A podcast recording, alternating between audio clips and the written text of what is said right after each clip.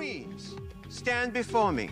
Ladies, this is your last chance to impress me and save yourself from elimination. The time has come for you to lip sync for your. Hola, hola, muy buenos días amigos. Bueno, ya tardes en domingo y hoy les traigo un episodio, un capítulo de algo que a mí me apasiona. Voy a hablar de dos temas que me gustan mucho. Uno es Drag Race y otro es Money Money Baby Dinero. Y la relación que tiene eh, Drag Race con el dinero y el éxito durante el programa y si vale la pena o no.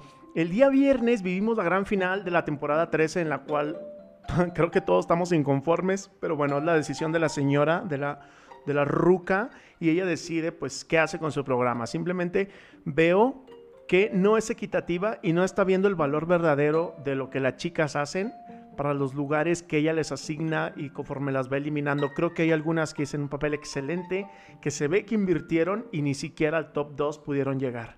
Hablamos de, de Nali, una Gottmik, Rosé, que aunque unas llegaron a la final, no estuvieron entre las mejores dos y eso creo que sí desanima un poco para las participantes para un futuro, para cuando quieran entrar. Y aquí vamos a desglosar un poquito el dinero, cuánto invierte en una prox para participar en el show, independientemente si eres la primera eliminada o eres la ganadora, tú tienes que invertir ese varo. O sea, para poder entrar es manda tus fotitos, eso lo dijo Tamisha, I say what I say, en un live nos platica que, bueno, no me platica a mí, nos platica a todos que les pidieron todas las fotos de los outfits previo a entrar al show, pues tienen que tener todo listo, no podían improvisar absolutamente nada.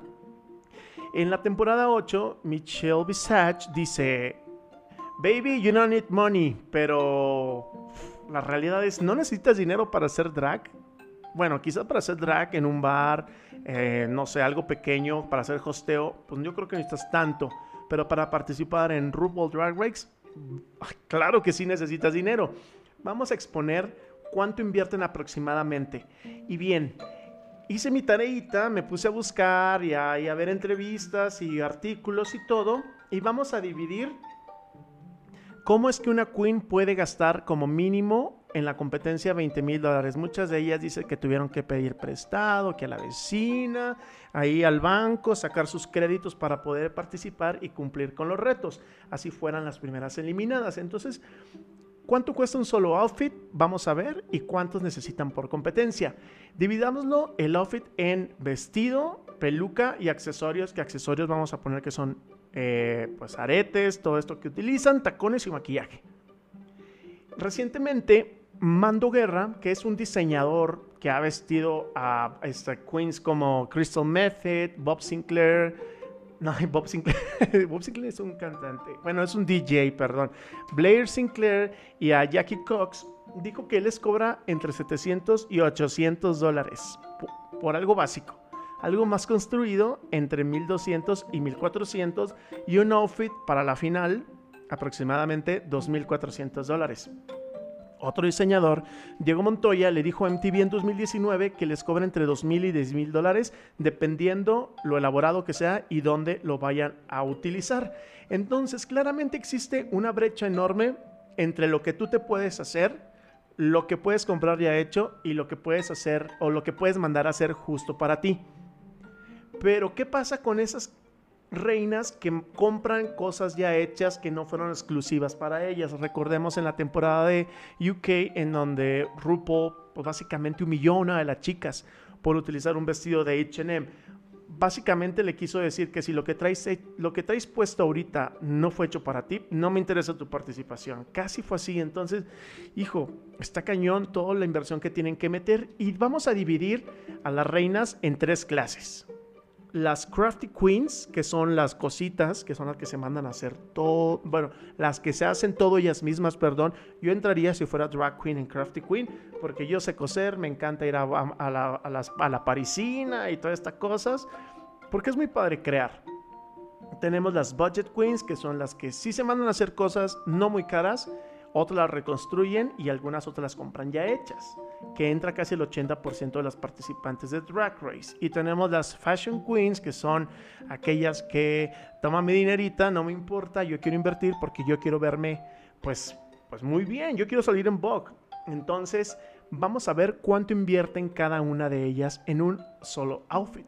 Una crafty aproximadamente, como Katia, invierte 120 dólares en las telas para hacer su vestido. En peluca, un aproximado de 75 dólares porque no las compran con styling, ellas las hacen. Zapatos, aproximadamente 100 dólares. Este es un gasto, esto es eh, reusable porque zapatos los pueden volver a utilizar. En accesorios, aproximadamente 20 dólares. Y en maquillaje, un aproximado de 20 dólares también.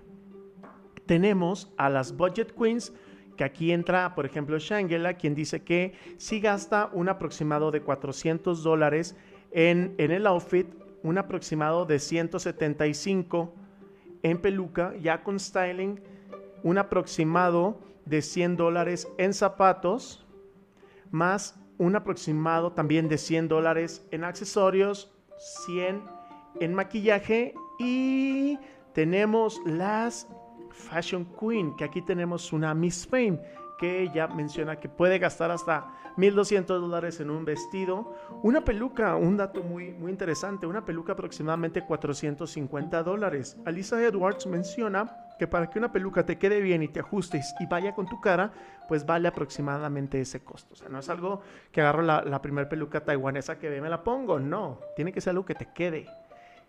Gastan aproximadamente mil dólares en zapatos, 300 dólares en accesorios, mil dólares en maquillaje. Entonces vamos a hacer las cuentas totales. Una Crafty Queen aproximadamente invierte 350 dólares en un outfit, pensando que lo más bajito del vestido son 120 dólares. Una Budget Queen, un aproximado de 1.275 dólares. Y una Fashion Queen, 3.950 dólares. ¿Cuántos litros de leche no es eso? ¿Cuántas rentas no es? ¿Cuántos supers no son? Ahora, ¿cuántos looks necesitan para la temporada? Aclaremos que hay dos tipos de looks. Uno, que son para la filmación del programa, que son para los retos y las pasarelas. Y dos, los que son post producción, post-season, que son los promos, reveals, las finales, todo esto que hacen de promoción fuera ya del show, cuando tienen que volver a asistir a una final, etc.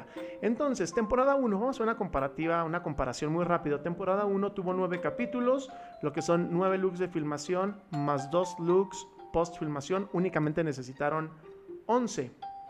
Temporada 13 fueron 16 capítulos, 20 looks de filmación, que es una locura, pero también duró medio año. y post filmación, 6 outfits, lo que les da un total de 26 este, cambios diferentes. Ahora respondiendo a la pregunta, esto es, ¿una queen puede gastar como mínimo 20 mil dólares en su participación en Drag Race? La respuesta es, claro que sí. En temporada 1, una Crafty Queen invirtió en su participación un aproximado de 3.600 dólares, una Budget 8.900 y la Fashion 32.000. Temporada 13, una Crafty Queen aproximadamente 700, una Budget 19.000 y una Fashion Queen 63.000. Estas cifras, claro que pueden variar si las participantes pues piden vestidos prestados o reconstruyen algunos de los que ya tienen. Vamos a hacer una recapitulación de unas queens que ya han participado y que dicen cuánto invirtieron. Miss Cracker aproximadamente 25 mil. Cameron Michaels 30 mil. Jada 15 mil. Gottmik pensando que regateó. Sí, que ella se fue con diseñador, porque todos son de diseñador de Gottmik. Pensando que ella regateó todo y lo pidió todo en 2.300 dólares, que es como un promedio. Ella invirtió aproximadamente 63 mil dólares para haber quedado en un cuarto lugar. Hijo, no creo que valga tanto la pena, a menos de que tenga mil shows saliendo de aquí, mil promo y que la verdad se le apoye su talento. Porque aparte ganan únicamente 500 dólares por programa que graban. Por ejemplo, Camora creo que ganó como 1.500 dólares únicamente y a la que mejor le va gana como 7.000 dólares. Y bueno, solo una gana el premio de 100 mil dólares, que ya está más devaluado que nada, porque le quitas impuestos y quedan aproximado de 86 mil dólares. No, no, queda aproximado de 66 mil dólares. Pero vamos a hacer un ejercicio de inflación. En la temporada 4 es donde se empezó a dar el premio de los 100 mil dólares. Esos mismos 100 mil dólares de temporada 4 a temporada 3 en 2021, esos 100 mil ahora valen realmente 86 mil dólares. Entonces, ¿qué debe ser la producción para apoyar a las participantes durante toda esta travesía que, pasan para Drag Race? Pienso yo que les debe poner un flat fee de pago para todas equitativo por su participación en el show. No 500 por programa, es, ¿sabes qué? Te pago 10 mil dólares a cada una. Creo que hay dinero por, para que les puedan pagar. 10 mil dólares a cada una por su participación en el show. Mínimo con eso mitigan un poco pues los gastos de, de que tienen que pagar, ¿no? Los préstamos. Y otro es tiene que subir ese premio final. No puede ser posible que siga dando 100 mil dólares con todos los millones que se mete la mujer. Un ejemplo, Survivor les paga 2 millones de dólares a los ganadores. Entonces, no es muy equitativo lo que les da. Creo yo que las están explotando, no les están dando realmente lo que valen. Y para nosotros los fans, creo que sí está bien apasionarnos y, y bueno, dejarte llevar pero no mandarles tanto hate. Recordemos que son humanos y no sabemos lo que están pasando detrás del show. Muchas de ellas están endeudadas por haber participado, entonces creo que eh, hay que mandar más amor y menos odio, ¿no? Y bien, pues nomás tenía ganas de hacer este capítulo. espero por, pues por jotear, espero les guste y nos vemos la semana próxima en más capítulos de Disruptivos. Les mando un saludo. Adiós.